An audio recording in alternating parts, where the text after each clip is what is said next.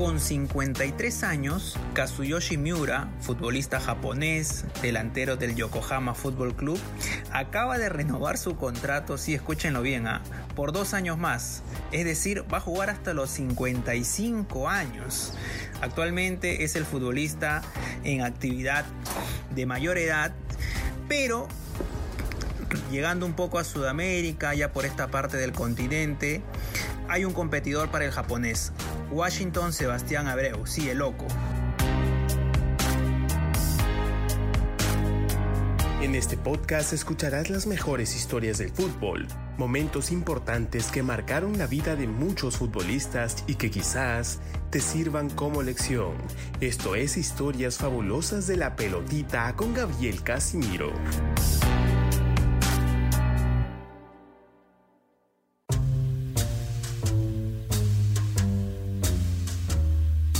El futbolista recordado por ese penal a Lopanenka en los cuartos de final del Mundial de Sudáfrica 2010. Se acordarán, la picó, la pinchó, Uruguay en tanda de penales superó a Ghana y se metió a las semifinales de ese Mundial. Pues el loco como dice su, apodo, su apelativo, acaba de marcar pues un hito sin precedentes, ¿no? Él acaba de firmar por su equipo número 30 y 31. Ahora ustedes dirán, ¿no? ¿Cómo va a firmar por dos equipos? Pues sí, es el loco. Y el loco es el loco.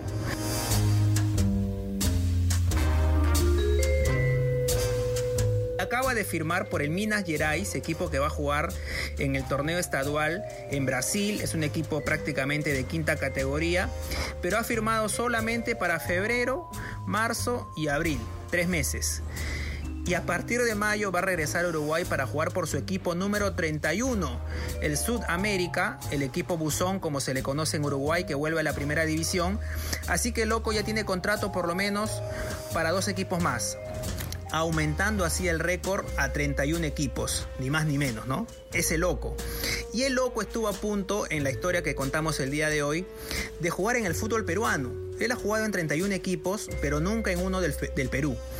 En el año 2015, en enero, Richard Acuña, vicepresidente de Vallejo, declaró al comercio de que estaban tras los pasos de Loco Abreu. El loco estaba en Nacional, el problema fue que tenía contrato, tenía que romper ese contrato el delantero uruguayo, sin embargo la cosa se complicó. Franco Navarro, que era técnico en aquel entonces del equipo Poeta, al final pues decidió por un refuerzo nacional y llegó así Andy Pando al conjunto de Vallejo. Pero el tema pasa porque el loco ya había dado su palabra para jugar con Vallejo, había aceptado la propuesta económica. Al no haber esta, este acuerdo con Nacional, el loco finalmente tuvo que llamar al señor Acuña agradeció por los servicios y al final, un par de meses después, en marzo de aquel mismo año 2015, el Loco, luego de haber desligado ya de Nacional de Uruguay, firmó por el Aucas de Ecuador. ¿no? aumentando así su larga carrera y su larga trayectoria con el fútbol peruano.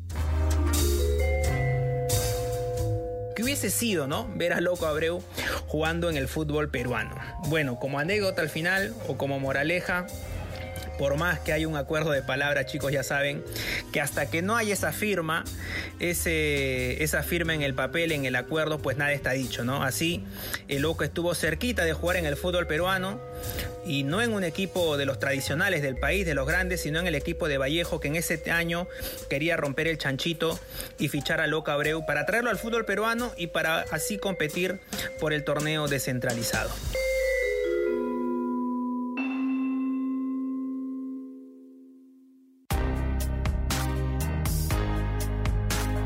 Gracias por escucharnos. Esto es Historias Fabulosas de la Pelotita. Yo soy Gabriel Casimiro y te traeré nuevas historias todas las semanas. Si nos escuchas desde Spotify, Apple Podcast, Spreaker o Google Podcast, danos una buena valoración y síguenos para que no te pierdas el siguiente episodio. Nos vemos, que estén bien. Chao.